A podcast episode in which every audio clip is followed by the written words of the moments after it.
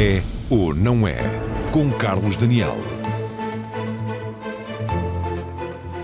Boa noite. Lutar contra a desinformação na internet é indispensável, mas é ou não é também um combate que traz agarrado o risco de censura. Em Portugal, uma lei recentemente aprovada, a chamada Carta dos Direitos Humanos da Era Digital, dá atualidade a esta questão que coloco. Os legisladores garantem que não há nenhum risco de controle da informação por parte do Estado. Um deles é meu convidado esta noite, o deputado do PS, José Magalhães, tido como um dos eh, pais da nova lei. Mas não faltam figuras, por exemplo, António Barreto ou Pacheco Pereira, que identificaram o risco de um regresso ao lápis azul ou de passar a haver mesmo uma rede de delação e vigilância. Não é tão contundente, sem deixar de ser crítico, Miguel Pérez Maduro. Outro dos meus convidados, aqui também na qualidade de presidente do Observatório Europeu dos Média Digitais. O Sindicato dos Jornalistas também não se conforma com a lei tal como está e disso nos dará conta Sofia Branco, atual presidente do Conselho Deontológico do Sindicato, entidade que apresentou já no final do ano passado um parecer sobre esta lei, preparado pelo advogado Tiago Rodrigues Bastos, que também nos acompanha no programa desta noite. E ainda João Marecos, igualmente advogado e ligado a projetos de média, está connosco também porque está a fazer um doutoramento sobre desinformação em saúde, que inclui a utilização utilização de selos de qualidade para atestar da fiabilidade da informação e que é outro dos pontos controversos desta lei dos direitos humanos na era digital. Recebo-os a todos, boa noite e bem-vindos. Vai estar connosco mais tarde também Patrícia Campos Melo, uma jornalista investigadora brasileira, que ela também, de resto, alvo de grandes ataques nas redes sociais, designadamente a partir do governo brasileiro e que vai dar o contributo na segunda parte deste É ou Não É. Mas comecemos então por essa lei, que é controversa, mas que também vem a cautelar um conjunto de condições que garantem a proteção e o respeito dos direitos humanos na internet, pelo que vale a pena identificá-la um pouco melhor, que é o que vamos fazer no nosso raio-x.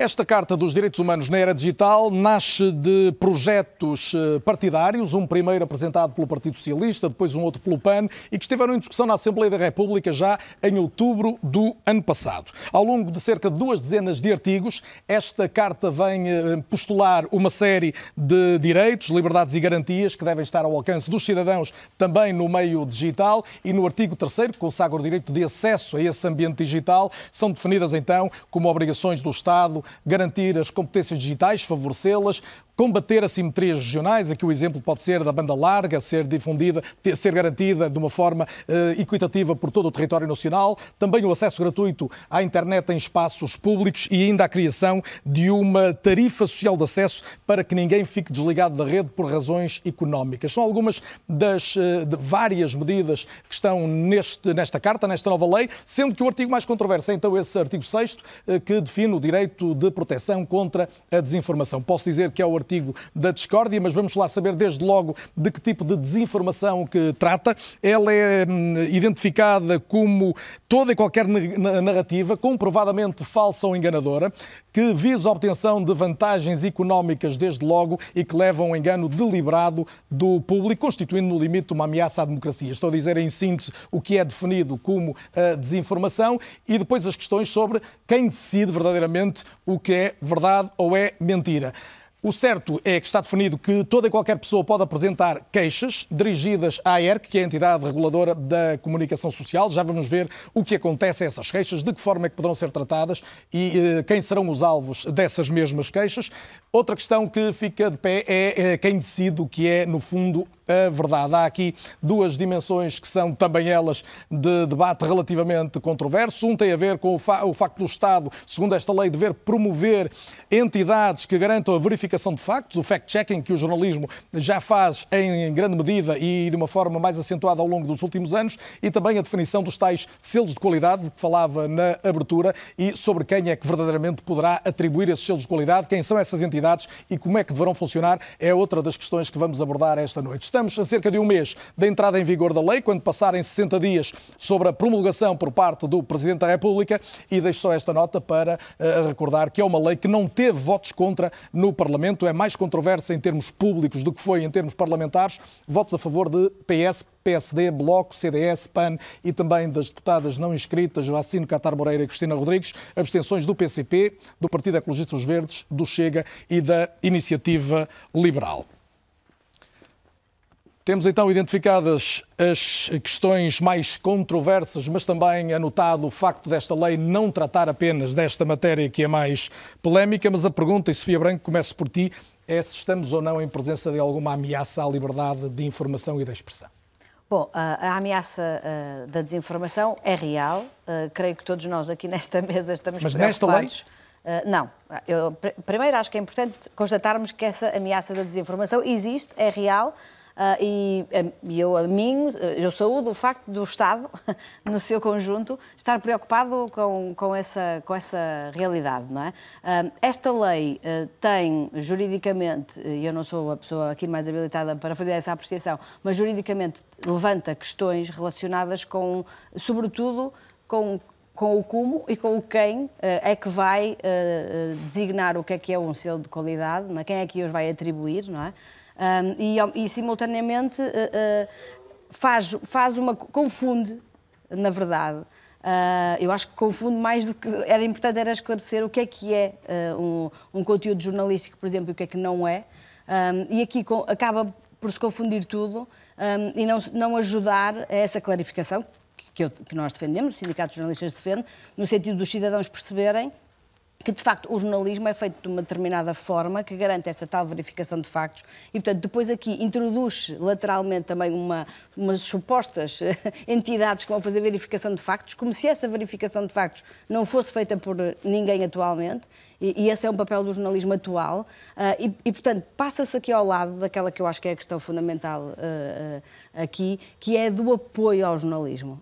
ou seja. Mas isso já lá vamos, mas sim. há um ponto inicial que convém esclarecer e, sobretudo, perceber qual é o posicionamento, desde logo, dos, dos jornalistas e de quem os representa. É se estamos aqui perante alguma tentativa, mais ou menos encoberta, de controle da informação. Eu não, eu não, estou em querer, e o Sindicato de Jornalistas nunca o disse, uh, que as pessoas, os partidos políticos que aprovaram esta lei, e como, como bem se disse de início, todos ou aprovaram ou abstiveram-se, tinham uma intenção, uma mala intenção de censurar, não é? E de aplicar a censura e de fazer regressar o lápis azul. Como, eu, eu, isso também me parece manifestamente um exagero que partamos desse pressuposto de que todos estes partidos políticos tinham essa intenção. Acho que isso, então o que é que aconteceu? O, o, que, o que aconteceu é que eu acho que a boa intenção que provavelmente tinham está vertida uh, em lei de forma não, não clarificadora, digamos assim. Ou seja, na verdade, introduz ruído para coisas que já estão previstas, que a Constituição já prevê,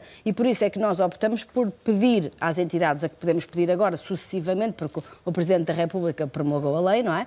Que são a Procuradoria-Geral da República e a Provedoria de Justiça, para avaliarem a constitucionalidade já desse lá vamos artigo. Com os especialistas, é? e são vários em estúdio a olhar Porque o que nos parece é que contradiz o artigo da liberdade de imprensa e de expressão da, da, Constituição da República e a própria Constituição já prevê um enquadramento para estas questões que depois, às vezes, quando se vai aos detalhes, baralha-se em, vez de, em vez de esclarecer. Ou seja, agora, eu não, não, digo que a intenção fosse.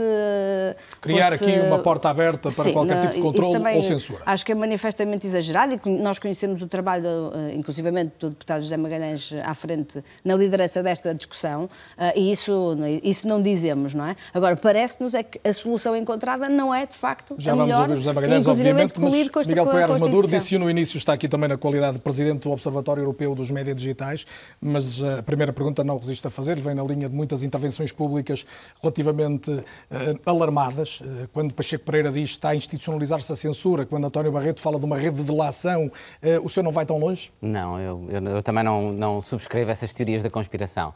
Isso não quer dizer que eu concordo com a redação da lei. Eu acho que a intenção, provavelmente, e aliás, é por isso que todos os partidos políticos basicamente ou apoiaram ou se abstiveram, não houve um único deputado que votasse contra. Eu acho que a intenção era uma intenção de reconhecimento de um problema que existe, e é sério, que é um problema, a desinformação, e a desinformação nas redes sociais e através da internet tem um impacto muito mais grave do que a desinformação tradicional que sempre existiu. Sempre existiram notícias falsas, sempre existiram tentativas de informação, mas uh, uh, neste caso a escala e a rapidez têm um impacto, a forma como a informação é organizada através de bolhas informativas, em que as pessoas são sujeitas apenas a determinado tipo de informação e, e por vezes que é, é dirigida diretamente a, a, a, essas pessoas e especificamente para tentar afetar essas pessoas, e isso é possível através dos instrumentos da internet, fazem com que este desafio seja no espaço digital Portanto, muito mais nós já vamos falar mais disso, mas era Sim. fundamental mexer então em termos legais para tentar regular? Eu acho que há aspectos em que, é, em, que, em, que, em que é importante agir. O que eu acho é que houve um excesso de voluntarismo e que esta norma em particular, o artigo 6, vai longe demais. Eh, vai longe demais porquê? Porque uh, nós sabemos que a democracia necessita da verdade, mas em, em, democracia a verdade é produto do pluralismo. E mesmo nos instrumentos tradicionais que nós temos, e por exemplo que a entidade reguladora de comunicação social atua relativamente aos mídias, aos órgãos de comunicação social, e que são conteúdos diferentes e, e que, do meu ponto de vista, têm de ser fiscalizados de forma mais, uh, uh, mais apertada, até para diferenciar o conteúdo jornalístico daquilo que é um discurso no espaço público, que, é, que são em parte as redes sociais, nunca se foi tão longe como se pretendia ir aqui.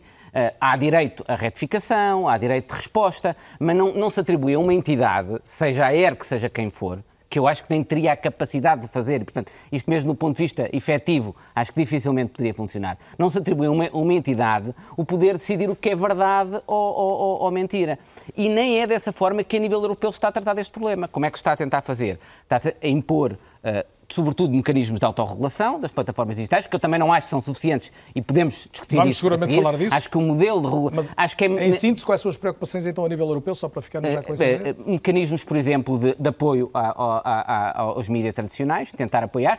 Mecanismos de apoio que não levem uma interferência do Estado, e essa é uma dificuldade grande, e é isso que nós temos de pensar como fazer. Mecanismos que imponham transparência, mecanismos que obriguem as plataformas digitais a divulgar informação fundamental para fazer investigação sobre desinformação, para sabermos a desinformação que existe exatamente ou não, é isso que está a procurar fazer, tornar mais resiliente, se quiser, o ecossistema democrático a este risco de desinformação. Não tentar atribuir a uma, uma entidade pública, ainda que independente, como é, é o caso português, a ERC, o papel de definir o que é verdade ou mentira no nosso espaço público. Isso, isso acho que é um equívoco. O objetivo é fazer da ERC o Ministério da Verdade, como já alguém disse?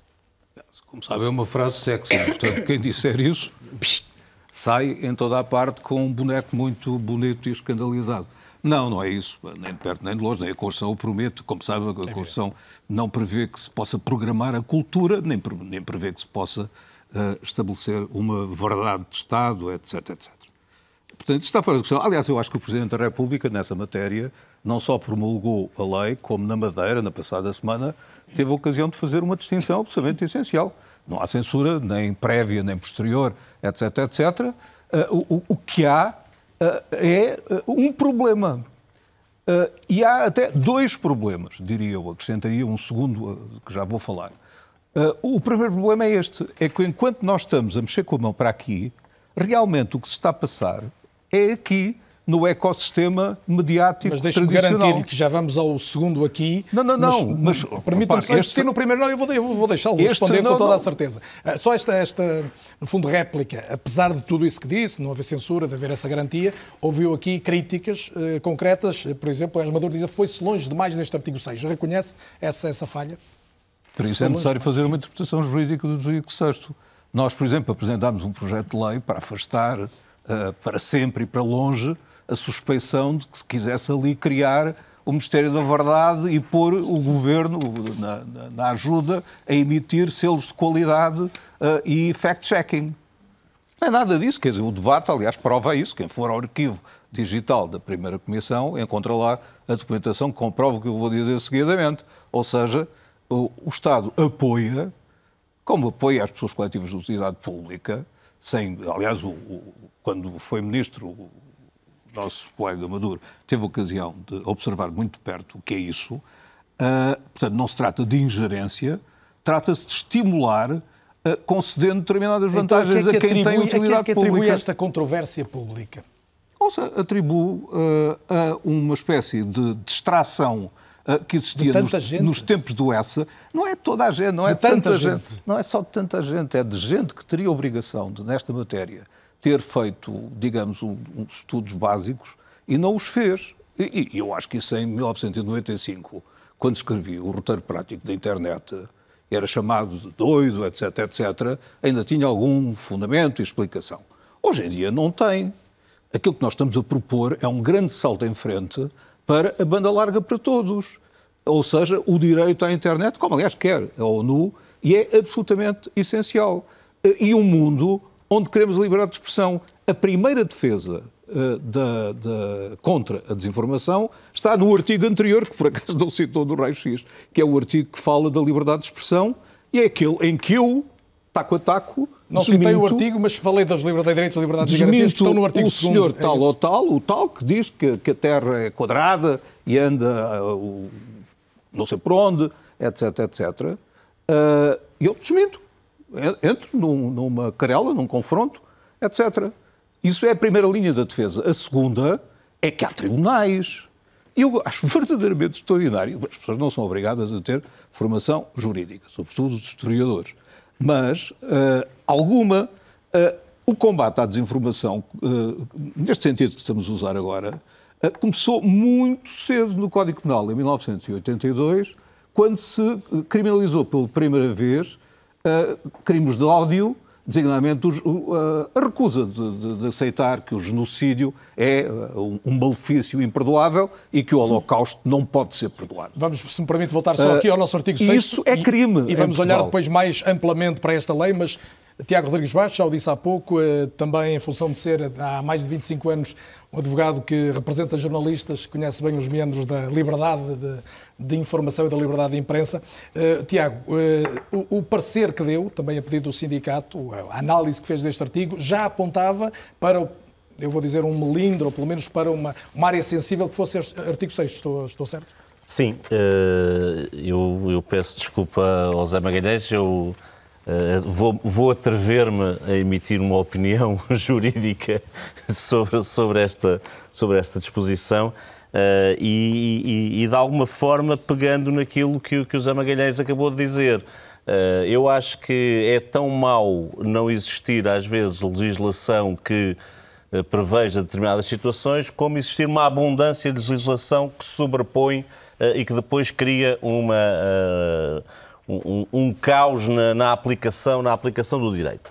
E uh, aqui uh, uh, o legislador não fugiu, não fugiu, enfim, o Paz Maduro disse, e eu, eu acompanho, não fugiu a esta, esta tendência de ir à busca da sanção e, e introduziu nesta, nesta lei uh, um critério sancionatório, ao nível controle nacional e por fora, que depois se julgará Portanto, eu quase, aliás, por, por, por paradoxal, está que se comete a ERC, que depois aplica as, as sanções contra nacionais decorrentes da violação da lei.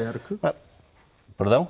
Há alguma sanção para estes casos prevista ah, na lei há, da há sanções, não, há sanções contra-nacionais que são aplicadas pela ERC. Tem que, que ser tipificada. Está bem, podemos lá chegar. Então, dir-se-ia para que serve este, Nós este artigo 6? que o legislador é racional. Depois esta norma é para... Esta norma é a base. É, é, a base. É regulamentada na lei da ERC. é a base Tem que ser aprovada por É a base do espírito sancionatório. Todos ao mesmo tempo e depois lá em casa não se entende. Eu gosto do debate vivo. E sendo a base, e sendo a base de uma perspectiva sancionatória da violação da lei, bom, eh, com, com o devido respeito, acho que haverá quem fique muito satisfeito com expressões como a, a narrativa. Eu acho um, um bocadinho uh, curioso que o legislador use esta expressão. Acha satânico. Que... Acho satânico. Acho satânico, acho, acho curioso, acho curioso, mas acho que haverá quem fique feliz. Esta, esta expressão vem sendo introduzida no léxico político e eu não estava à espera de haver no, no léxico legislativo. Mas se olharmos para isto, vamos lá ver, olharmos para isto, dizemos que é uma narrativa comprovadamente falsa ou enganadora criada, apresentada e divulgada para obter vantagens económicas ou para enganar deliberadamente o público e, e que seja suscetível de causar um prejuízo público, nomeadamente ameaça aos processos democráticos, aos processos de elaboração de políticas públicas e a bens públicos. É a definição Portanto, isto europeia, é, isto é, palavra por palavra. Pois está certo, mas, oh, oh, mas é uma narrativa, eu acho que nós temos que andar um bocadinho. Tiago, concretizando, qual é o risco que identifica nessa. O, o risco é que isto é de uma aplicação dificílima, de, percepção é. dificílima, de descodificação dificílima é. e, portanto, isto cria uma insegurança Exato. que ainda é que é por cima, problema. depois atribuída a uma entidade administrativa, sinceramente, ou, ou das duas uma, estamos perante se quis dar aqui uma ideia de uma gravidade enorme e então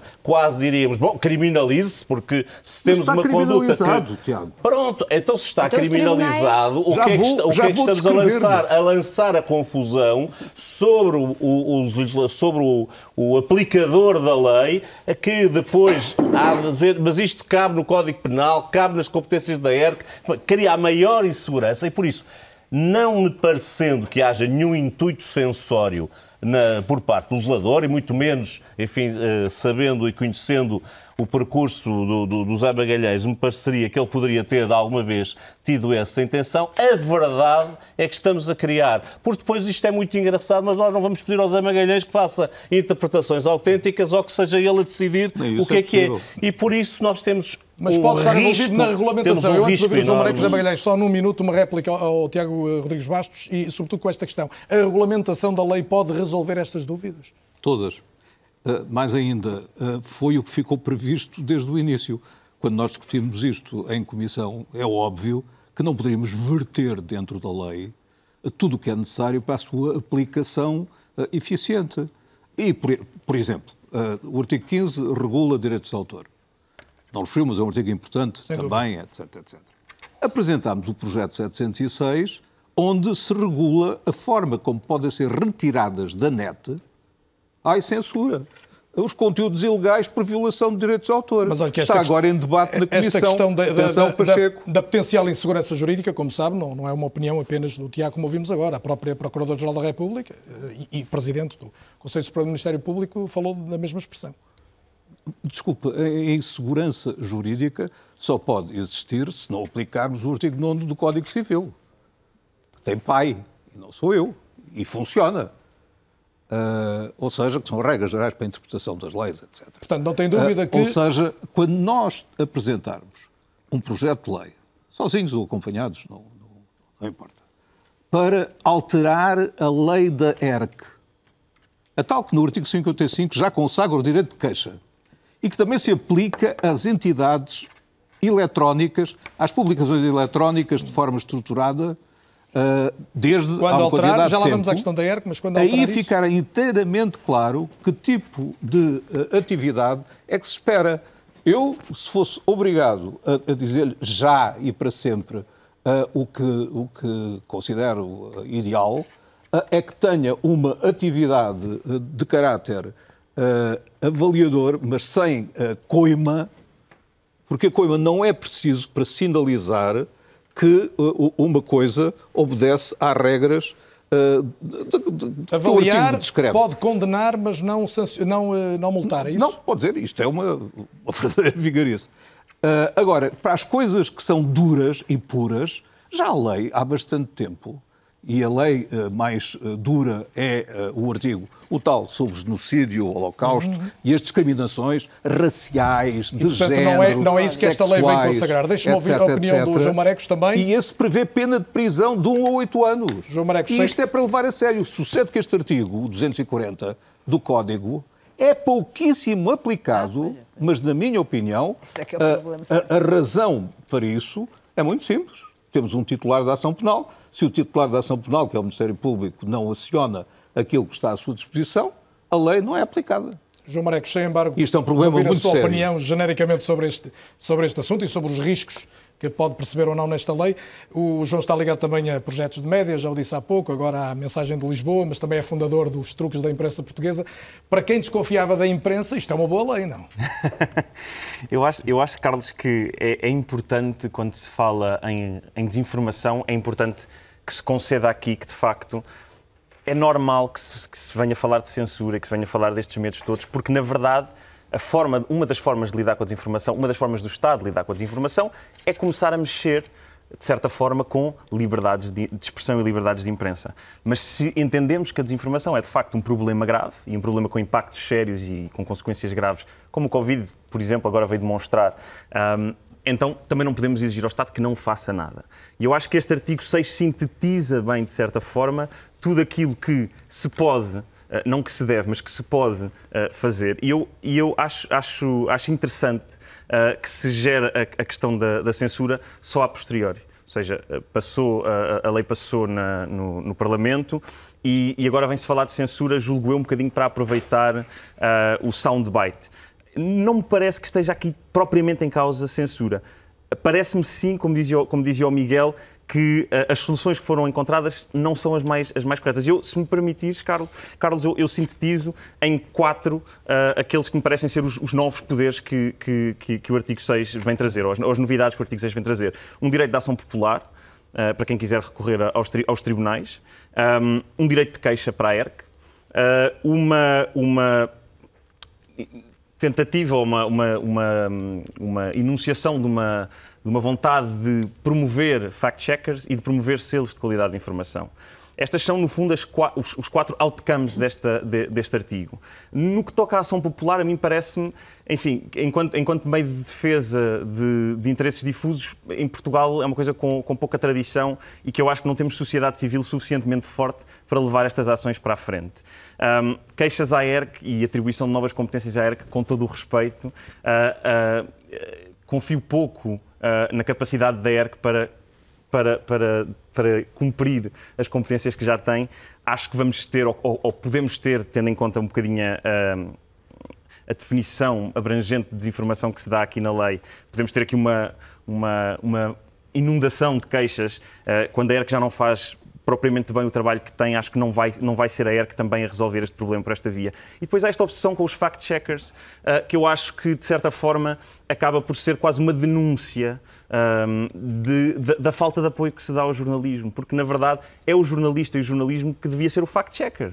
Um, e esta, esta, esta tentativa, no fundo, Sim. de fazer gerar aqui quase uma nova, um, um novo player uh, no, no, no, mercado da desinformação, que é o fact-checker, um, parece-me a mim que deveria ser algo que vinha depois de garantir condições, de garantir uh, capacidade, de garantir uh, formas de sobrevivência e de, e de e, de, e dos meios de comunicação social terem força para fazerem este trabalho por si, por si só, que não, que não têm feito.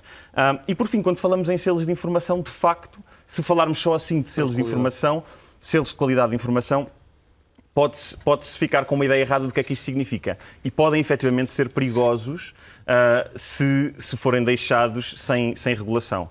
Uh, de tudo isso vamos falar ter, seguramente Vamos falar Certamente. mais à frente, até porque eu sei que o João também tem estudado bastante essa questão dos selos de qualidade de informação, desde logo na informação médica, mas antes de irmos para intervalo, e a nossa segunda parte é, é maior que a primeira, uh, vamos ter tempo para, para voltar a algumas destas questões essenciais, mas eu queria ouvir quer do Miguel Pérez Maduro, quer do Tiago, uh, perceber se lhes parece que faz sentido juridicamente haver aqui um recuo e se a fiscalização sucessiva desta, desta lei deve implicar uma anulação deste artigo 6 Miguel. Eu acho que pela insegurança jurídica que traz, mesmo a sua compatibilidade com a liberdade de expressão é o que pode colocar em causa. E, é, e esse é o problema fundamental.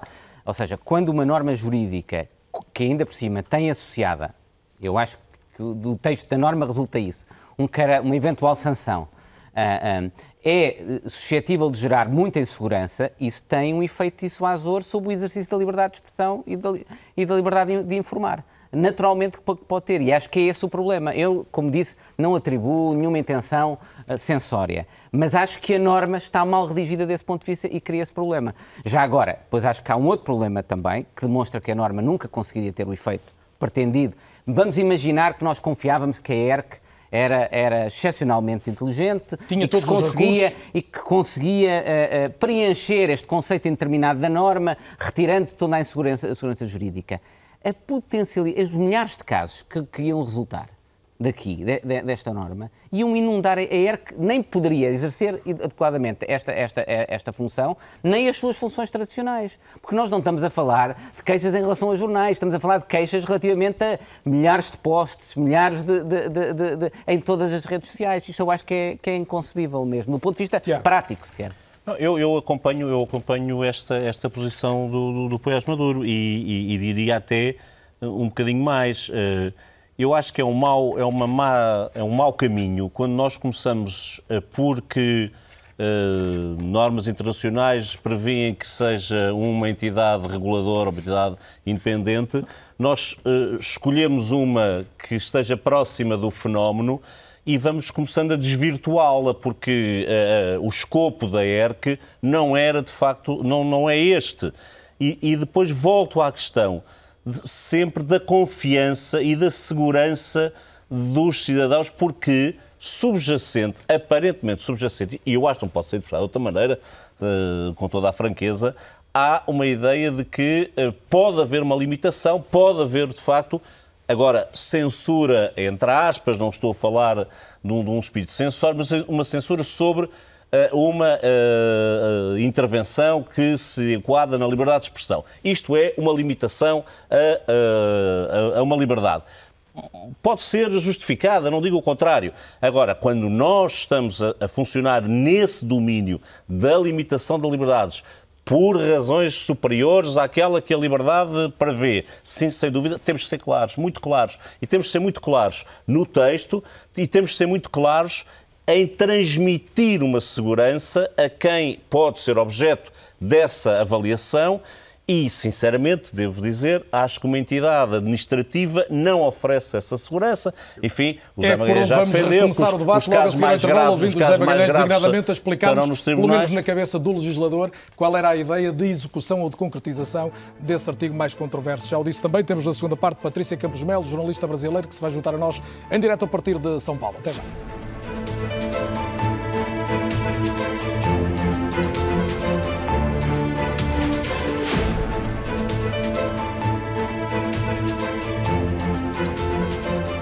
Bem-vindos de volta, é ou não é? Segunda parte, debatemos hoje a desinformação a partir da publicação ou da aprovação para já da Carta dos Direitos Humanos na Era Digital. Discute-se até que ponto poderia abrir a porta a uma espécie de censura. É unânime aqui no painel que isso não, mas levantaram-se uma série de dúvidas sobre a forma como designadamente a entidade reguladora da comunicação social fará, irá vistoriar, no fundo, as eh, publicações que não sejam verdadeiras. José Magalhães, é o desafio que tenho para si neste, nesta entrada de, reentrada de programa. Como é que a ERC, foi algo que foi colocado aqui, consegue dar conta do recado e responder a tanta queixa que surgirá, porque se cada um de nós se pode queixar, eh, vai ser uma infinidade de queixas. Daniel, vamos fazer pensamento fora da caixa. Isto é, há muitas entidades responsáveis pelo combate aos diversos tipos de desinformação. Porque a certa altura a gente, como no jogo da vermelhinha, fixa-se numa definição e não saímos. Daí... Mas é que está nesta lei, não é? Ah, não, mas é que está. É que a lei não tem uma taxonomia, isto é, não define as várias categorias de desinformação. Mas há, aponta a ER, a ER de nós, a fundamental estrutura de validação. Mas o plano de ação europeu e o Paes Maduro sabe isso muitíssimo bem e tem de ver dar, dar testemunho aqui, uh, faz uma espécie de taxonomia. Uh, e uh, entre a desinformação irrelevante a tal, que, que é que me interessa que o menino adérito diga que a Terra é amarela, azul, ou o que ele quiser. A desinformação patética, mas admissível. Há um acordo um tribunal do Supremo Tribunal de Justiça sobre esta matéria, do conselheiro Santos Cabral, onde se distingue entre o tipo que fala de genocídio, como se não fosse nada, e o tipo que faz a apologia, muito bem feito, pá, era assim mesmo. Faltam tipos desses. E esse pode ser punido? Esse é crime, em Portugal, desde 1982. E a minha pergunta agora é quem é que essa... pode ser punido no espírito desta lei? Quem é que pode não, ser Não, no espírito, é na letra e na lei. Não, mas agora nesta dizer, lei nova, que, que, foi aprovada e que, que vai entrar em vigor. A lei funciona. Uh, isto é um ecossistema. O direito tem um ecossistema. Claro. Está lá a Constituição, está a Carta de Direitos Fundamentais da União Europeia, está lá a Convenção Europeia dos Direitos Humanos, etc. E está a Carta... Mas sem no... confundir esses planos. En, en Ao nível desta, desta validação por parte da entidade reguladora que é sugerida, quem é que pode ser punido? Os médios é, tradicionais, é que... os sites, qualquer pessoa? A ideia nesta matéria é que os médios tradicionais já podem. Isso já são. Ao abrigo do Estatuto da ERC. Mas, Artigo 55 com certeza. e seguintes. E além deles? Uh, as publicações eletrónicas com caráter estruturado também já podem ao abrigo da lei que e então agora passa a, quem? E agora passa-se a incluir as entidades que façam aquelas coisas tamanhonas, mas que não incluem lá, opiniões as mais dísparas e enormes. Você pode ter a opinião que quiser sobre a internet, vai acabar amanhã, pá, a internet russa é muito melhor que a nossa, etc, etc. Isso é a liberdade de opinião. O Estado não tem que intervir nessa matéria e a ERC também não. Além de que, além da ERC, há, sobretudo, para aplicar estas normas de desinformação criminosa, os tribunais. Isso já existe também. Existe, embora seja pouco eficiente. Uh, e repare Portanto, que pode a haver... utilidade aqui, a utilidade, tentando ser mais A concreto. utilidade é Qual apelar é a à utilidade? ação se, dos... se a ERC, no essencial, já pode punir as- os autores de, de desinformação. Se os tribunais existem para aquilo que é matéria-crime, qual é o- a utilidade principal desta lei? É tentar mobilizar os cidadãos. E não vale a pena a gente entrar em pensamento catastrófico, dizendo isso é terrível, iam aparecer milhões de queixas. E, Isso é o pensamento catastrófico. Se a gente imaginar que vai entrar aqui um bando de morcegos e o programa acaba, bem, então o programa corre muito mal. Mas não vai entrar um bando de morcegos. João Marcos, sorrir razoavelmente. porquê? Eu, eu estou a sorrir porque, enfim, em primeiro lugar, não lhe, cham- não lhe chamaria um pensamento catast- catastrófico. Eu acho que é efetivamente aquilo que vai acontecer na medida em que atribuir um direito de queixa às Olha, pessoas em geral, sempre que elas se sentirem enganadas, elas vão recorrer a este direito de queixa. e eu eh, concedo perfeitamente o ponto de que a ERC é capaz de olhar para este artigo e pensar isto é só para a desinformação muito grave. Mas, de facto, esta, é. esta definição, e eh, acredito que seja não só esse o objetivo, mas que a ERC também procure, mas ainda assim isto não vai impedir que receba milhares de queixas e vai ter que, Ui. e vai ter que as tratar. Portanto, e vai ter que as duvidas tratar. da Cada pessoa, cada vez que se sentir enganada, vai, acho que vai se sentir enganada por informação muito grave. Esse é o de primeiro ponto. O é segundo, óbvio. o segundo ponto é que esta, esta ideia de que só a desinformação muito grave, a verdade é que esta, esta, esta definição de desinformação também não distingue eh, entre quem cria, eh, não distingue entre, entre as várias fontes possíveis de desinformação, não distingue entre condutas reiteradas e condutas isoladas. Eh, a verdade é que eu não estou, não, não reconheço, tem por exemplo, seguir, não é o Código Penal. não reconhece, por exemplo, que existe a utilização do- da expressão narrativa em vez de informação, que é a que consta no plano de ação. E Pode-se criar uma narrativa. Uma narrativa não é, não é um sinónimo de informação. Uma narrativa é um conjunto de factos ordenados de forma a dar um determinado sentido. Podem-se criar negativa- narrativas verdadeiras a partir de factos falsos, como se podem criar narrativas falsas a partir de factos verdadeiros. Era importante que estas coisas tivessem. Eu, eu percebo que se possa concretizar mais à frente, mas como ponto de partida. Então queria definir desinformação como a informação. Não, como informação. eh, Ou seja, Desinformação é a informação reles, falsa, etc. Já vamos falar mais da desinformação e que fazer Carlos, contra que é, que é preciso- que é precisamente a definição do plano, do plano de ação. Mas, mas já, agora, já agora só um ponto e que é importante É do plano de ação, é que o disse plano de muito ação bem. euro- e que tem toda a razão, essa, essa é do plano de ação europeu, mas o plano de ação europeu não atribui, nem prevê atribuir a nenhuma entidade pública poder sancionatório para definir o que se há ou não Pois, violações pois, deste pois, tipo. mas Carlos, você eu- eu acho que tem, nós temos tem é a que obrigação de José Magalhães? Desculpe, tem a obrigação de nos dar testemunho de uma coisa de que é protagonista. Eh, É protagonista eh, de uma iniciativa da Comissão Certo, que acabou Europeu. de nomear eh, um grupo de trabalho para rever o código de conduta aplicável às Que é, que, grandes é, que é um plataformas. mecanismo de autorregulação, não é um E- mecanismo sancionatório, precisamente. Não é? um instantinho, e acabou de aplicar 11 milhões na criação de hubs, agora traduzamos como quisermos, se quisermos dizer uma coisa horrível, dizemos que são centros de censura, em oito países, para dinamizar o combate em concreto à tem nada- desinformação. oh, oh, oh, Zé Magalhães. Magalhães, 11 não tem milhões. nada- Magalhães, estão a é- é depois não tem nada. também. Uma coisa é nós E atribuirmos o meu a uma amigo está lá, entidade. que o Observatório faz Sim, parte. é, Não, o, o Observatório Europeu coordena, vai ter um papel Ora, de está a coordenação ver? desses diferentes. Mas eh, a primeira coisa que nós dissemos quando se comunicou o E não Observatório Europeu, que nós, queremos dizer- que, nós dissemos claramente é nós não, não definimos o que é verdade, nem, nem estamos sequer no- na- eh, envolvidos em definir, em fazer fact-checking. Não é. O Observatório, claro. o Observatório Europeu e os hubs nacionais e regionais vão ser o mesmo. O que é que fazem?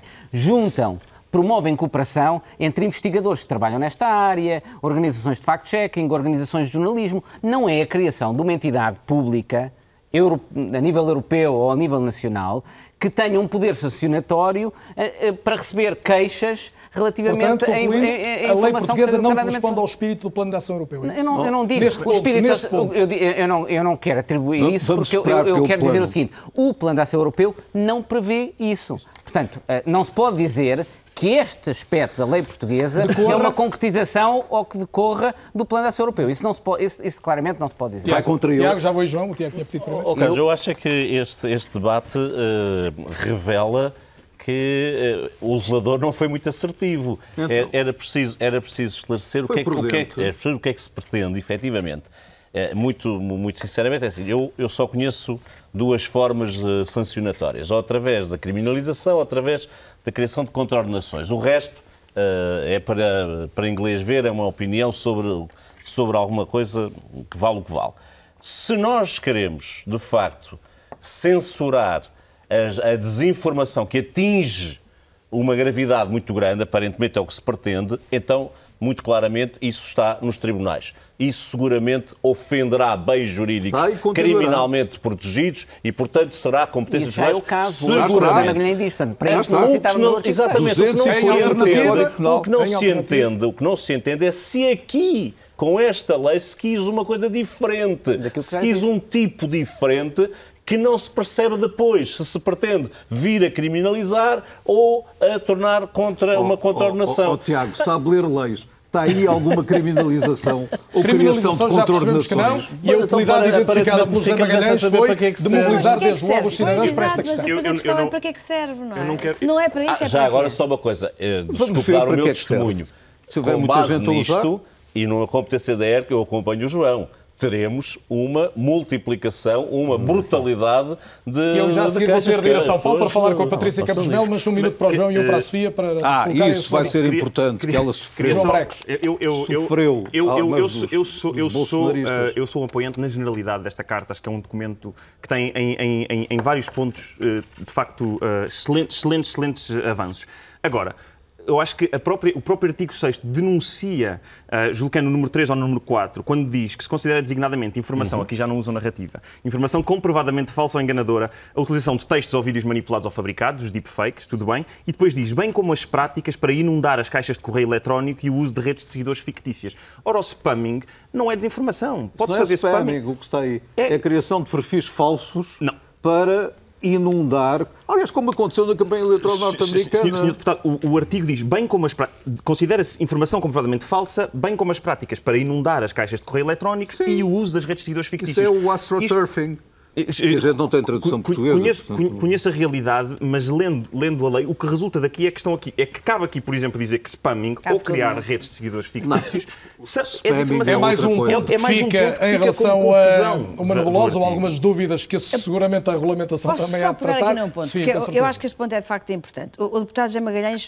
pegou aqui numa... resumiu isto. Portanto, Para que é que isto serve então? E o que, o que é que a gente quer com isto, não é? O que é que... Mobilizar os cidadãos, foi assim que disse. Tem- Acordai. Mobilizar, os- acordar os cidadãos. Ah, eu acho que há muitas outras formas de fazer isto muito melhores do que esta, isso eu queria dizer. Esta é a fácil. Esta é tipo, queixem-se lá, então inundem, inundem, bora queixar. Não, há, há todo um programa, que ainda não falamos aqui da palavra literacia, que é a palavra que eu acho que é mais importante. Peço desculpas sobre desinformação. Não, isso está noutro Ah, artigo Não só vamos falar como temos uma reportagem, mas pois, concreti- concretizando e, portanto, em relação à essa questão da literacia, se, se querem mobilizar os cidadãos, pois eu acho que a via de mobilizar os cidadãos é através da literacia. E é através de outra coisa. Dou-lhe um exemplo... Demora uma vida. Não, não. a village. Não, eu explico. Eu dou- eu dou-lhe aqui um exemplo Como concreto que se pode enquadrar num programa de literacia que o Estado entende-se financiar e que o Sindicato de Jornalistas, curiosamente, propôs em dezembro de 2019 e está à espera, desde dezembro de 2019, para conversar sobre o Governo, sobre, enfim, sobre estas propostas Força, é e algumas avançarem. Uma claro. era muito simples.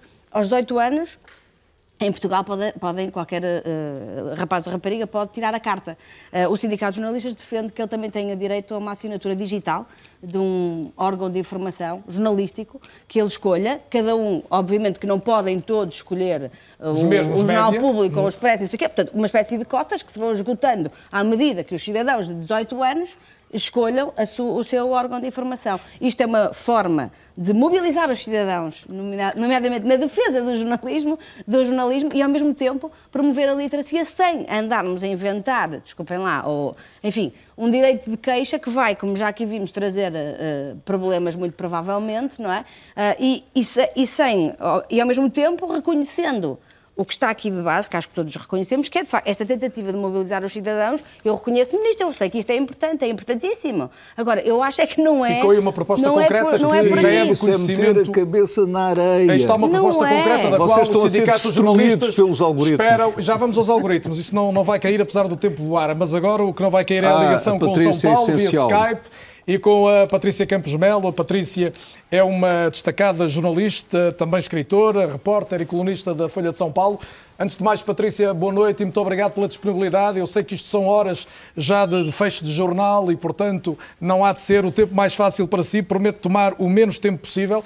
A Patrícia, além disto tudo que eu disse, é autora deste livro que eu tenho nas mãos, A Máquina do Ódio, um belíssimo livro para já agora, em nome da literacia, também eu posso, eu posso recomendar.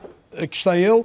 A máquina do ódio que diz, por exemplo, na página 87, que uma associação de meios de comunicação, que incluem a Associated Press, a Deutsche Welle, o Financial Times, a Reuters, a Time e o Post, publicou a lista dos 10 casos mais urgentes no mundo de jornalistas sob ataque. Ora, o caso da Patrícia é o terceiro dessa lista, portanto, é alguém que não só conhece a máquina do ódio, Patrícia, como, em boa parte, a máquina se virou contra si. Que experiência tem sido essa? Bom, boa noite, é, Carlos. Agradeço o convite para estar aqui. É, bom, a experiência não é agradável. É, eu acho que aqui no Brasil a gente cada vez mais uh, todo mundo, todos os jornalistas que investigam desinformação têm se tornado alvo de desinformação. E acho que esse foi o meu caso e de muitas outras mulheres. É uma coisa muito frequente com jornalistas mulheres. Então, no meu caso, eu venho fazendo uma série de reportagens sobre o uso desse tipo de campanha de desinformação para manipular o debate público, principalmente por aliados do governo. E, e eles uh, fizeram uma campanha de assassinato de reputação, por assim dizer, usando termos sexuais, é, a ponto de que eu tive que é, recorrer à justiça é, para buscar uma reparação. Portanto, neste caso, temos uma agressão personalizada, absolutamente personalizada, eh, que levou a, a tipo de ameaças bastante graves, é isso? Isso. É, a gente sabe que hostilidade entre governo e jornalista é uma coisa absolutamente comum, né? Jornalista, governante não vai gostar de jornalista porque a nossa função é questionar, investigar, a gente é muito chato. É, mas no atual governo brasileiro e alguns outros governos aí populistas, isso adquiriu um nível absolutamente sem precedentes, porque são campanhas muito direcionadas e muito violentas. Aqui no Brasil isso é sistemático hoje em dia. As redes sociais, não apenas aquelas que veiculam informação, mas incluindo nelas as plataformas de conversação, são grandes aliados dos partidos e dos governos populistas, são os maiores aliados dessas forças? São, mas está acontecendo uma coisa muito interessante agora, Carlos. É, durante um tempo, a gente também estava discutindo a nossa legislação de fake news e o grande debate era como não criar um Ministério da Verdade. A gente não quer que exista um órgão que seja ele a decidir o que, que as plataformas podem ou não podem uh, deixar no ar. Então a gente teve isso, é, era, vamos dizer, os progressistas, os preocupados com a desinformação, eh, tentando influenciar essa legislação. Hoje a gente tem uma situação que é o contrário. É, você tem o governo Bolsonaro e outros governos no mundo que estão tentando impedir que as plataformas consigam fazer moderação de conteúdo. Então, no Brasil, por exemplo, tem um decreto presidencial pronto para ser editado. Muito recente, agora com dias, exatamente. Exatamente. E que basicamente ele vai proibir o Facebook, o Twitter, de rotularem ou retirarem conteúdo é, das redes sociais. Uh, sem uma ordem judicial anterior, o que é basicamente impossível. Então, o que a gente pode ter no ano que vem no Brasil, em 2022, a gente tem eleição presidencial, a gente tem aqui uma campanha para desacreditar as eleições, né, dizer que a urna eletrônica será fraudada, então, se esse decreto vingar, o que a gente vai ter é basicamente, a gente pode ter aliados do presidente Bolsonaro dizendo, olha, todos vocês devem ir às sessões eleitorais, porque as eleições vão ser fraudadas, a gente vai ter um tumulto, como Capitólio no 6 de janeiro, nos Estados Unidos, e as, as redes sociais não podem fazer nada, porque elas estão impedidas de moderar conteúdo. Então, acho que são dois extremos, né, em relação a esses, esses governos populistas. Agora, eles se dizem censurados por serem conservadores, e, e num outro momento, ele, as plataformas eram muito criticadas pelas alas mais progressistas por não fazerem o suficiente para impedir desinformação. Portanto, e em síntese, a última pergunta que tenho para si, porque a Patrícia também é uma estudiosa destes assuntos, a forma como os partidos, eh, esses ou outros, entraram nas redes acaba por contaminar o exercício da política. E é com este verdadeiro dilema que estamos hoje a viver, nós, os do jornalismo, mas não apenas os democratas, se quisermos, em termos mais, mais lados. Exatamente, porque isso manipula o debate público. Você tem uma quantidade de desinformação, de informação ou enviesada ou falsa, que as pessoas ficam absolutamente sem saber o que é verdade e o que não é. Então, essa discussão é realmente muito importante. Como é que você vai ter um, um, uma é, informação simétrica? Você não vai ter uma assimetria de acesso à informação. As pessoas vão ter acesso à informação checada é, e com veracidade, mas ao mesmo tempo você não pode ter um, um instituto, um órgão atuando como um Ministério da Verdade. É, tem mais perguntas que respostas, na realidade. Patrícia Campos Melo, obrigado pelas respostas que trouxe esta noite ao É ou Não É da RTP. Boa noite e muito obrigado. Aqui a prova, Sofia Branco, que uh, há latitudes onde ainda é mais difícil o, o nosso ofício. Não é? Sim, e eu também tenho mais perguntas do que respostas, como, como a Patrícia disse. Acho que isso é uma boa perspectiva sobre uma, um tema que já se percebeu que é, que é complexo. Mas ela disse ali uma coisa muito interessante que foi as pessoas não sabem. Não é? Esta coisa, pronto, dizemos assim, as pessoas num coletivo, os cidadãos, não é? Uh, e para mim a pergunta a seguir deve ser, então como é que as ajudamos? E aqui há várias coisas que eu acho que, que, que devíamos estar, uh, se quiserem, devemos estar mais preocupados com essas coisas do que, do com, com estas outras, não é? Uh, há sobretudo duas que, que a mim me, me importam trazer para aqui. O jornalismo, é estarmos, estarmos nós cidadãos, não é estarmos nós jornalistas, estarmos todos nós cidadãos preocupados com o estado do jornalismo. Que eu acho que muito pouca gente, uh, uh, não, não obviamente as pessoas que estão aqui Isso tem a ver com o quê? Essencialmente estás a pensar nas dificuldades da atividade hoje? Com a precarização, com a falta de independência, com a concentração, com a falta de transparência, de onde é que vem o dinheiro, uh, porquê que em Portugal só as empresas cotadas em Bolsa, por exemplo, as empresas de comunicação social cotadas em Bolsa, eh, são obriga obrigadas a divulgar as contas. Todas as outras não. Uh, isto entronca com uma coisa que eu acho que era fundamental discutir uh, e aplicar, que é dizer a informação é um bem público sempre, independentemente de ser prestado por públicos ou privados. ou. Isto nunca se fez em Portugal, por exemplo. Nunca se fez. Porque há sempre, há este tema tabu de que o Estado, nós vivemos com isto e eu, eu percebo que historicamente vivamos com isto. Não estou a, a, desvalorizar o período histórico da ditadura, da censura, tudo isso.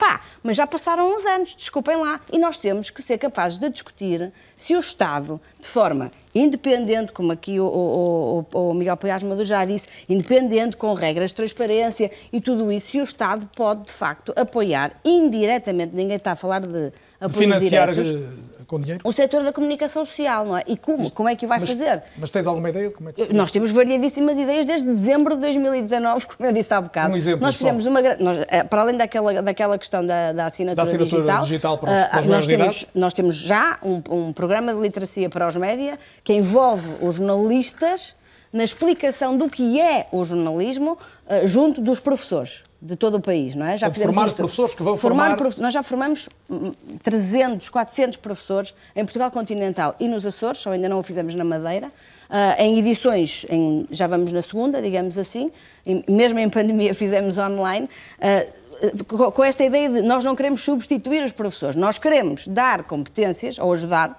se quiserem, os professores a melhor formarem os alunos nesta, uh, neste tema vasto da educação para a cidadania, onde cabe a literacia para Portanto, os A primeira questão era o jornalismo, a segunda A é segunda a literacia. é a literacia, Muito evidentemente. bem. E aqui, aqui, por exemplo, nós temos, o Sindicato dos Jornalistas tem um protocolo inédito, nunca, nunca aconteceu com o Ministério da Educação, o que eu acho que é extraordinário que se tenha conseguido fazer. Estamos a falar de um Ministério eh, do, do país, o que é ótimo. Mas não há, uma, se quiserem, uma política transversal, ou seja, nós conseguimos isto com o Ministério da Educação para um projeto específico do sétimo ao décimo segundo, mas não fazemos isto nas escolas primárias, não fazemos isto nos jardins infantis, não fazemos isto com os séniores, porque aquela questão da desinformação, que, que há bocado se falava ali de, de, de, das categorias, eu por acaso a mim, desculpem, eu percebo, obviamente acho que nos deve preocupar a todos manipulação intencional, mas a mim preocupa muito a desinformação que todos, que todos nós sabemos que é, que é real, das pessoas acima dos 60 anos que não dominam uh, a internet e o que lá partilham, e que é uma desinformação uh, bem a intencionada. Disso, eu vou sugerir se quiserem, bem uma intencionada. Reportagem é? da, da Joana Machado, repórter da RTP, que foi precisamente olhar os esforços da literacia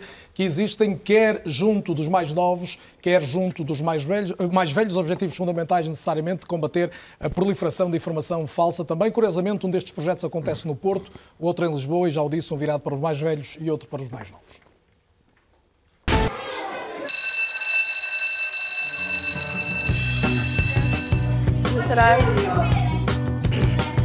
Gonçalo, bom dia.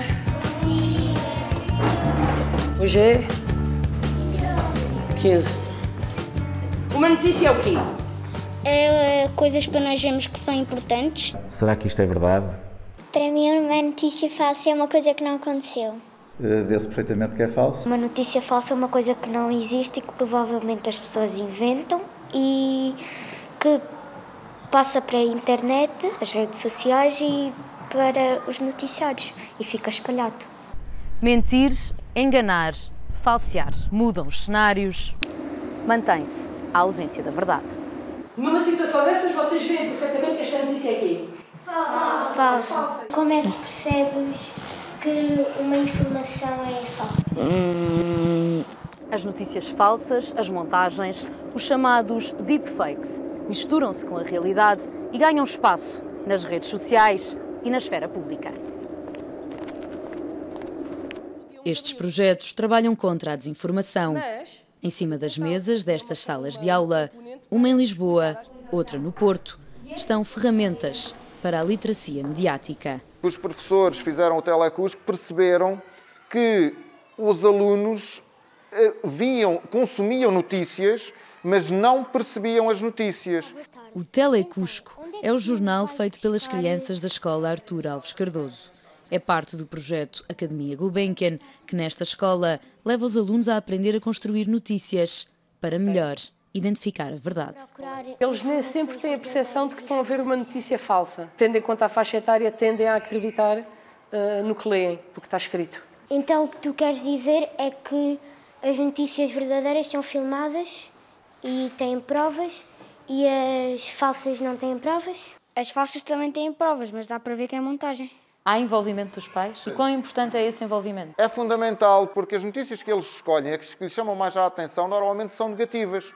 E era extremamente complexo, porque nós eh, depois trabalhámos com a psicóloga da escola, e quando os pais viram o telecusco, os professores explicaram-lhes vocês têm que falar com os vossos filhos porque eles veem as notícias, ficam assustados e não percebem o, que foi dito nas notícias. E o que é que tu achas das pessoas mais velhas estarem a aprender o mesmo que nós e estarem a perceber mais as notícias.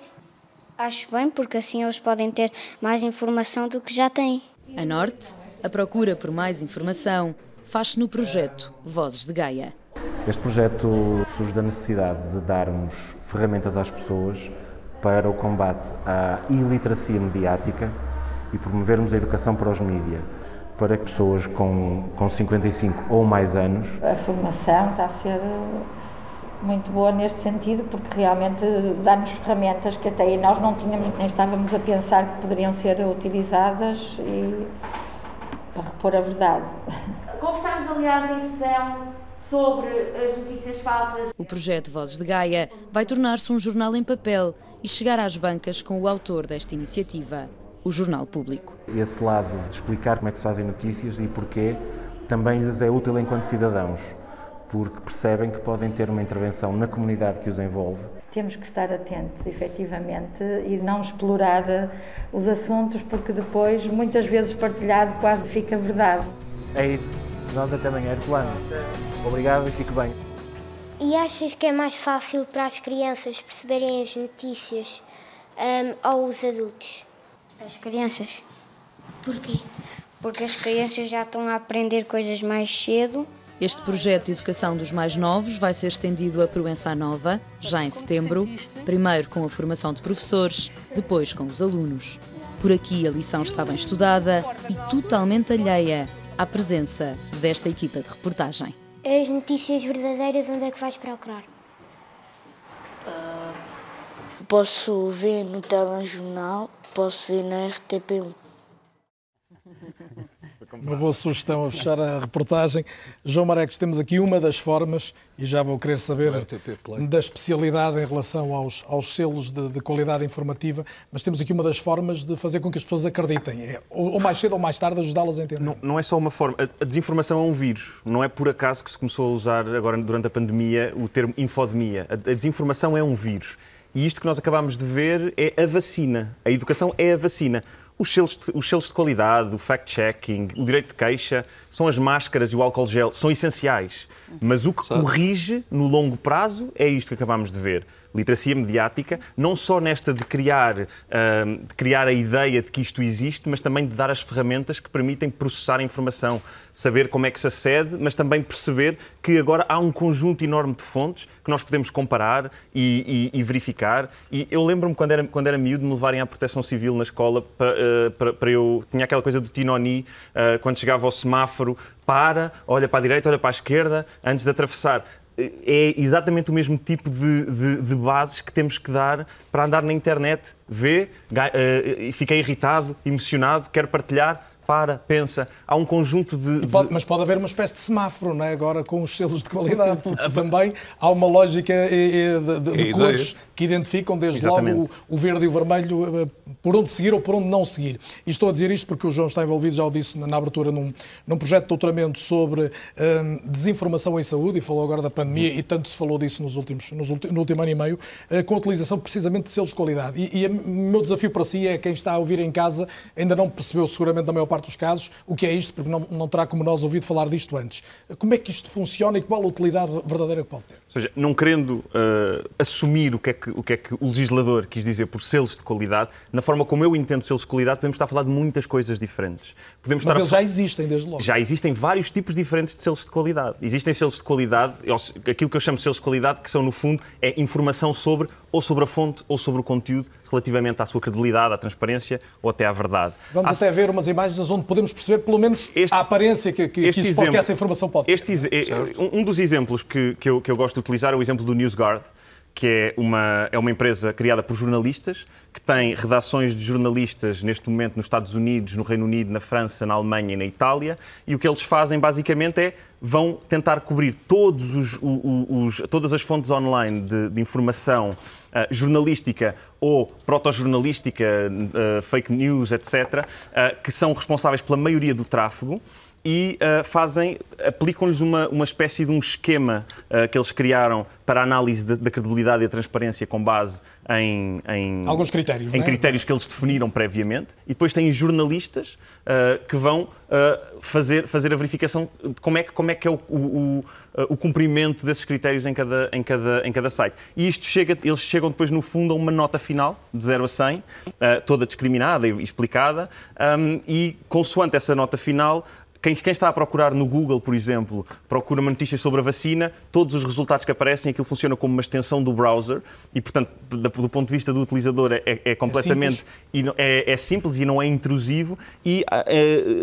No início de cada link tem um verde e um vermelho que nós podemos passar. Aliás, há pouco também. Podemos passar o, o, o, rato por cima e explica porque é que é verde, porque é que é vermelho.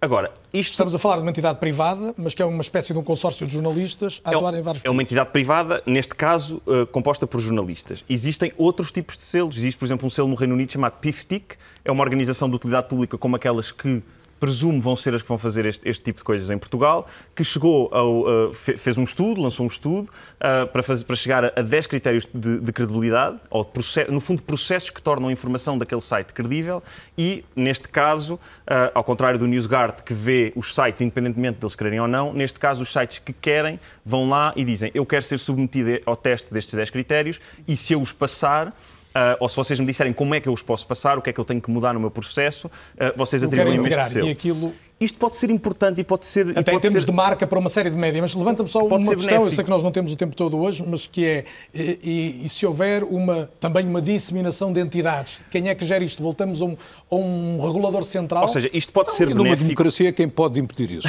Pode ser, neste, neste momento, qualquer pessoa pode fazer um selo de informação. Mas eu tenho Da que acreditar que aquele selo faz sentido. Da mesma forma que qualquer eu pessoa pode fazer vai ganhando credibilidade. Como, como confia no New York Times, ou no. Público ou no Expresso, Os próprios confia órgãos de informação eh, são- eh, eh, numa, numa, numa outra entidade que é porque confia nos jornalistas no- na, que ali estão, ou na associação daqueles jornalistas com órgãos de comunicação Exatamente. social que já têm credibilidade e, portanto, atribui credibilidade a essa classificação que, que- que eles Agora, fazem. o que é que é Ah, fundamental aqui? O que é fundamental aqui é que a atribuição do selo ou não, do verde ou do vermelho, não, não, não implica retirada de conteúdos, Certo. não implica Exatamente, esta é é a ah, ah, da- diminuição de acesso ou de, ou- de promoção. de- Ou seja, é- tem que se esvaziar esse, esse balão que é a tomada de decisão com base, com base nesta avaliação que alguém fez. Sim. Porque aí é que se geram todas estas questões de quem é que está a avaliar, que interesse é que estão por trás. Ou seja, esta é uma forma de combater, no- normalmente diz-se que esta forma dos selos é uma forma de combater os problemas da desinformação com mais informação. Portanto, estamos já para lá da autorregulação, estamos numa corregulação desde logo. Depende de quem faz o selo, não é? Pois, exato. Depende de quem faz o selo. Aqui a questão não é tanta regulação, aqui a questão é. é, é dá- Há, há um problema de base, que normalmente aquilo que as pessoas mais, mais se queixam uh, hoje em dia, quando, vão, quando falam dos problemas de aceder à informação online, que é eu não sei em quem confiar. Exato. E o selo tenta resolver isso. Agora, se consegue ou não, é o que eu estou a tentar, a, a- a ten- a tentar perceber e a, ten- e- e a tentar Agora, Na fazer. base está a livre escolha de cada, cada pessoa. Precisamente. Confiar ou não confiar naquela Claro. É, Se, se- eu podia, eu, eu, eu gostava Mas é uma sobre- segunda instância que nós Exatamente. temos de, de verificar, ou seja, nós deixamos de verificar a instância inicial, que é do, do órgão de informação, e vamos verificar E por depois isso é, e por isso da é, é que é problemático se fundo, muitos selos. O que está a introduzir, o que está a introduzir é critérios editoriais nos processos mais clássicos, baseados em jornalismo, por exemplo, na- na- nos critérios editoriais que resultam dos algoritmos hoje em dia. Ou seja, o conteúdo que nós temos na, na- que nós recebemos na net, quando nós vamos ao nosso Facebook e recebemos lá os posts e as notícias e a ordem que chega, tem um alinhamento, como o alinhamento do telejornal da RTP. O alinhamento do telejornal da RTP é feito por jornalistas, com base por editores, com determinados processos editoriais que garantem pluralismo. Qual é a diferença em relação às plataformas de internet, por exemplo? É que aí é feito por algoritmos que basicamente funcionam com uma única prioridade. Que é monetizar aquele conteúdo. Portanto, vão só, em vez de, em vez de introduzirem eh, eh, conteúdos pluralistas, de sujeitarem o Carlos a, a várias opiniões diferentes, não. O objetivo, vamos dar só o que ele gosta, porque é isso que, ele, que, que nos, vai dar mais, nos vai dar mais dinheiro. Isso, por exemplo, reforça a polarização e, e induz as pessoas. a lógica tribal. que- Exato. cresce. Portanto, uma, de- uma das mudanças ao nível dos algoritmos, e uma das coisas que eu já defendi, é que nós precisamos de um escrutínio dos algoritmos e de introduzir pluralismo de algoritmos. Ou seja, eu já defendi que as plataformas deviam estar obrigadas a permitir às pessoas. Mas é sempre a escolha das pessoas. Plataformas estamos a falar designadamente das, das Big Facebook, Tech, dos Twitter, Facebook, tudo do isso, Twitter, eu, podia, eu devia poder decidir que eu quero que os posts que aparecem na minha página, no meu feed do, do Facebook, não resultem do algoritmo tradicional da- da- do Facebook, que é sobretudo para conteúdos que querem monetizar e ganhar dinheiro co- comercial, mas sim por um algoritmo que, por exemplo, está sujeito a critérios editoriais do New York Times, por exemplo, do, do jornal ou do, ou do E- E Expresso. já agora uma pergunta ali. rápida, e porque tem estado envolvido em conversas dessas, qual é a reação das grandes plataformas? É, é grande resistência, naturalmente, mas eu acho que há. É, é Não, aí que eu acho que a União está em Europeia. curso um debate sobre eu- isso, é, é- claro. é aí que eu acho que a União Europeia tem, por exemplo, Estados-membros não têm individualmente capacidade para isso, que a União Europeia tem poder para fazer isso. Já agora, o outro grande problema associado a isso, e tem a ver com algo que dizia a jornalista brasileira, é nós temos uma dificuldade muito grande, porque, por um lado, nós queremos que as plataformas controlem, não deixem que o conteúdo falso permaneça online, mas por outro lado, se lhes atribuímos o poder e lhes exigimos isso, estamos a dar o poder de censura. E depois eles podem tomar decisões de excluir conteúdo que é conteúdo que nós achamos que devia estar. aliás, é? Se faz. só- Miguel, só- só por- eh, ho- ho- horroriza-me um bocadinho nesta matéria, ainda bem que fala disso, porque fazer eh, em Portugal este debate a esta hora, eh, sob o signo de vem aí os coronéis e tal, no momento exato em que há 35 mil eh, pessoas ao serviço do Facebook para fazerem atividades de moderação em várias línguas do mundo, 24 horas por dia, com o auxílio de poderosas eh, formas de inteligência artificial eh, e com o direito a suspender Conta, como suspenderam, aliás, por dois Trump. anos o Trump agora Uh, mas qualquer um. Mas é precisamente isso que eu acho que nós devíamos estar a discutir. Por isso é, é que eu acho. Não, mas estamos. Que esta carta tem aspectos para... também muito bons, mas, por exemplo, esse aspecto eu não acho que também deve, possa ser decidido a nível nacional. Isto tem de ser uma abordagem eu europeia. Eu também não, mas como a gente tem competências e o Estado Nacional não desapareceu, já agora escusamos de assistir do camarote a desgraças. Por um lado, a desgraça em que o algoritmo. Olha, imagine que o algoritmo agarrava nesta emissão e via o que tinha tido mais saída, combinando os dados da audiometria com uh, o, Podemos não estar longe disso. Sua performance. Uh, e a seguir decidia uh, o que é que sai mais e o que é que não sai. que coisas é que atraem mais público, coisas é que não atraem e depois decidia quais são os convidados que têm saída e devem vir e repetir e quais são os que devem ir para outro sítio qualquer Portanto, e para outro o canal. O combate a esta dependência dos algoritmos deve ser um cavalo de batalha fundamental para, Ele para os já públicos. está a despedir pessoas. Sim.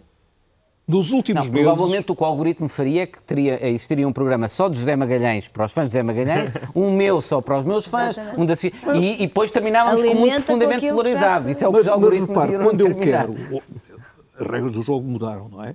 E, portanto, os políticos são colocados, levados ao alto da montanha e, di e dizem-lhes: Pois, se quiseres ter um live, portanto, uma transmissão em direto, eu dou-te uma transmissão em direto. Se quiseres falar com os teus fãs através do WhatsApp, falas com os teus fãs. Mandas milhares de, de, de mensagens e tal. A Patrícia foi perseguida, entre outras coisas, porque na campanha de 2016 os bolsonaristas despejavam toneladas de mensagens contendo informações completamente tóxicas uh, e procurando, entre outras, porque as, pessoas a certa altura parece que estão a falar uh, de, de, gente livre e democrata que tem umas ideias, que quer exprimir. Não, estamos a falar de coisas como os robôs que colocam lixo tóxico uh, para servir a interesses. Agora, o que é que esta lei em concreto consegue proteger ao nível precisamente das campanhas de ódio e difamação mediáticas nos meios digitais? Lei, Sendo essa, como acaba de denunciar, uma lei, A lei nessa matéria tem a gentileza de funcionar no tal ecossistema em que está uma coisa maravilhosa chamada Código Penal. Eu vou dar está um convencido exemplo. que o Código Penal hoje responde a esta vou, questão de, sim. das difamações e das campanhas de ódio pelos meios digitais? Vou, vou lhe dar, uma, vou dar um isso. exemplo. Uh, a, a, a, desinformação sim. difamatória grosseira aconteceu com um membro da Casa, não é, da Assembleia da República. O deputado X recebe um acréscimo de 10% de salário para exercer mandato em regime de exclusividade, mas continua a ter uma empresa. Apareceu um longo artigo, tal, tal, tal. Isto, obviamente, é uma informação passada de dentro, porque há uma divergência da Comissão de Transparência, a que eu pertenço, eh, sobre qual deve ser o regime e uma interpretação em que um partido político e um deputado uh, pensam de uma maneira e a maioria a que pertenço pensa de outra. Uh, bem, mas uma coisa é uma divergência desse tipo, outra que tem um nome horrível, que nem vou dizer aqui, é pôr isto num jornal, porque tem caráter, uh, num jornal, numa rádio, numa televisão, no Facebook, onde quer que seja, Agora é mais fácil. porque tem um caráter difamatório grosso e poderia acarretar, se fosse levado a sério, e se o Ministério Público se interessasse por essa matéria nestes termos, há perda de mandato. Portanto, não estamos a jogar a feijões. Da mesma forma que uh, uh, uh, Hillary Clinton perde, em grande medida, porque o Assange faz o golpe da divulgação do mail que estava num servidor determinado em cima das eleições e, portanto, dá um golpe mortal na campanha.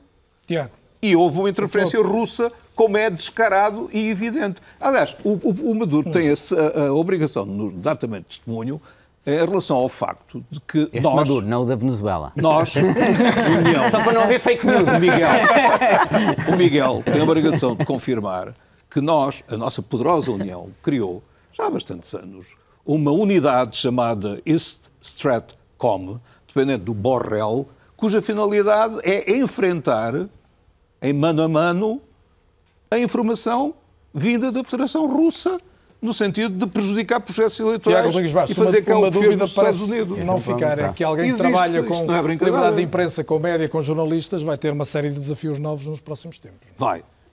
Sim, e, e, e, já tem. Eu, eu, acho é que. Eu aí concordo um bocadinho com, com o Zé Magalhães. Eu acho que não é preciso inventar novos tipos criminais.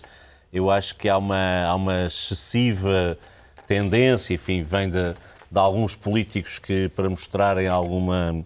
que eram, que eram mais duros ou, ou, ou securitários uh, sistematicamente penalizavam, inventavam novos, novos tipos uh, incriminadores.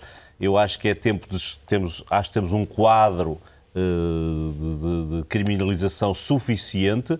O que porventura temos. Mas, por exemplo, o caso da, da jornalista brasileira. Há uma campanha difamatória, é? trazida muitas vezes por perfis falsos e numa lógica de destruição da reputação a legislação portuguesa, num caso idêntico, e nós temos alguns casos de denúncia de figuras públicas de serem alvo de campanhas idênticas, consegue proteger essa pessoa, designadamente evitando que essa informação esteja disponível a toda a gente? Acho que consegue. Vamos distinguir, é consegue? vamos distinguir duas coisas. Até servidores deitamos abaixo. A, a, servidores... A, a, lei consegue, identifica... eu acho que a lei consegue, não é um problema de falta de lei, é um problema de sensibilidade e de sensibilização dos agentes judiciários.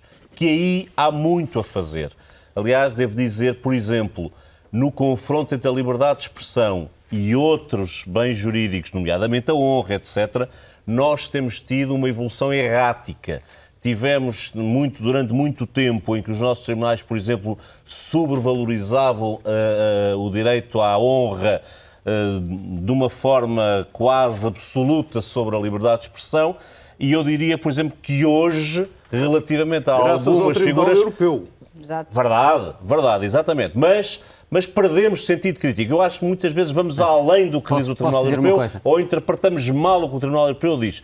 Porque, os, porque nós, de facto, deixa-me só terminar. Sim, tivemos, tivemos, tivemos um número considerável de condenações Exatamente. e a partir daqui temos muitos uh, juízes, procuradores que parece que têm receio de, de, de, de, fazer esta discussão. E, portanto, entendem que, por exemplo, se for uma figura uh, pública, uma figura que consideram pública, não tem quase direito a, a, a, nenhuma, a, nenhuma, a nenhuma proteção. Portanto, isto para dizer o que é isto, poderíamos estar aqui muito a discutir eh, durante muito tempo.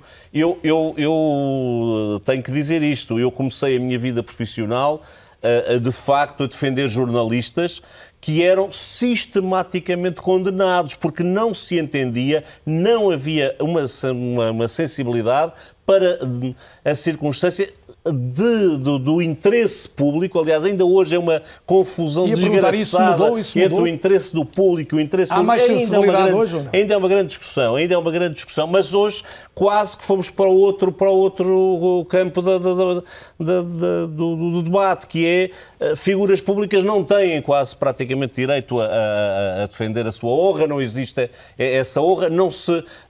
as camadas de, de, de defesa da, da, da Mas há figuras públicas e figuras públicas. Mas, mas, um eleito, mas, por exemplo, não é exatamente a mesma coisa que o não eleito, não é? Mas, isso, mas é, nem ah, sequer desse ponto de vista há essa assim. sensibilidade assim para distinguir. E depois, mesmo o eleito, mesmo o eleito, não se tornou alguém despido do direito de personalidade. É evidente, seja, é evidente. E isto hoje e há um grande receio, há um grande medo. Porventura estaríamos aqui outra vez a discutir a censura e a não censura, mas passámos. Isto, isto para concluir o quê? Porque que parece mais importante não é necessário mais quadro legislativo, do meu ponto de vista, não é necessário mais leis, é necessário que se façam estes, esta discussão e esta sensibilização também com os operadores judiciários, para que se encontre, de facto, um equilíbrio e as coisas funcionem sem estarmos. Sinceramente, hoje em dia, eu acho que se as pessoas tivessem a percepção de que, desde que acordam até que adormecem, cometem uma série de crimes ao longo do dia, ficariam horrorizadas. Mas eu atrevo-me a dizer que é assim, porque, de facto, o nosso sistema penal, o nosso quadro penal é excessivo. É excessivo e isso não é bom. Há, há, dois pontos só. Um primeiro ponto que é breve, que é nós temos de distinguir que é sobre a questão da, da, da ofensa e da difamação, quem é um personagem público ou porque exerce funções políticas, ou até no meu caso porque exerceu funções políticas, tem de estar preparado para um determinado tipo de discurso mais ofensivo do que quem tem Eu dou, eu dou um exemplo. Se uh, o deputado André Ventura me chamasse a mim ou José Magalhães bandido, eu acho que isso era protegido pela jurisprudência do Tribunal Europeu dos Direitos do Homem. É, é, mal, é, é, mal educado, é, eu acho que era incorreto, não é uma forma correta de tudo, mas acho que estaria dentro da liberdade de expressão, da margem muito grande que tem de ser concedida no debate público. Chamar isso a uma pessoa privada. Não, não dê sugestões. Chamar isso a uma pessoa privada, a, pessoa, a pessoas de familiares, é, já não está, do meu ponto de vista, protegido. E é por isso que foi condenado e, do meu ponto de vista, não tem proteção como ele tem, como ele tem invocado. Isto só para as pessoas perceberem a distinção. Quem entra no debate público, quem se expõe publicamente, fica automaticamente sujeito a, a- a- Não quer dizer que não tenha proteção nenhuma, mas fica mais sujeito e tem de aceitar isso. E- Este é o primeiro ponto que eu queria fazer. O segundo é. estamos de acordo. O, o- o segundo ponto é o seguinte: independentemente disso, nós não podemos esperar que, e em casos mesmo como o da jornalista brasileira, se houvesse em Portugal, que se consiga através dos tribunais uma proteção eficaz. Nós temos de aceitar que, e, primeiro porque temporalmente ela nunca virá a tempo. Nunca virá, nunca, nu- Que nu- nunca virá a tempo. E em, e em segundo lugar, porque mesmo com os instrumentos todos que o José Magalhães fala, deitar abaixo servidores e tudo isso, isso, isso num Estado que não é um Estado, e ainda bem que não é, como o nosso, não é um Estado totalitário, portanto, não é um Estado como a Mas não- China, não tem nada a uma com China que controla toda a internet e tudo o que circula através dos códigos da internet, haveria, haverá sempre formas de atacar as pessoas. E é por isso, e é por isso que é tão importante nós termos mecanismos que são mecanismos como a literacia mediática ou como reforçar a confiança no jornalismo tradicional e as formas do jornalismo tradicionais, tradicionais porque eles são fundamentais para as pessoas não estarem dependentes na obtenção de informação de fontes menos, O menos que credíveis. começaria logo por as pessoas também se preocuparem com a própria existência do jornalismo, Claro. Uhum. por entenderem que o jornalismo, ou os problemas que os jornalistas atravessam, não é um problema só deles. Há uma série de profissões que, de facto, o, seu, o interesse público ou Não, eu- eu- concordo- leva a que Eu concordo com a Sofia, é um, é um bem preocupação público. que ser nossa é, também. é um bem público, não por é isso é que eu também já defendi a necessidade de apoios públicos. O que eu defendo é apoios públicos que devem ser decididos através das pessoas individualmente. Como? A ideia que eu defendi é dar um crédito a cada cidadão para cada cidadão poder escolher o jornal que quer a- a- assinar. Mas são as pessoas, em vez de ser o governo, um governo a decidir, eu vou financiar o órgão de comunicação social A, ou o jornal B, ou a televisão A ou B, é os cidadãos individualmente que podem. um cheque Eu sei- jornal, um cheque jornal. É, não, mas Sim. exatamente, é, é- é feito isso. Eu 15 sei que em Portugal nós não temos meios financeiros Claro. para isso, mas podíamos começar por um pequeno passo. Que não é o ideal, porque não cobre todas as pessoas. Que era dar Mas é que oportunidade não às pessoas passo na- no- no- Nós no- andamos nos nisto, impostos. já, vocês nos impo- é que andamos nisto há anos e não se começa por lado nenhum. Mas o Miguel ia sugerir que Estamos se a empurrar por- barriga. eu ia sugerir precisamente que podíamos começar por aquela possibilidade que nós temos de dedicar 0,5% dos nossos Também impostos. propusemos.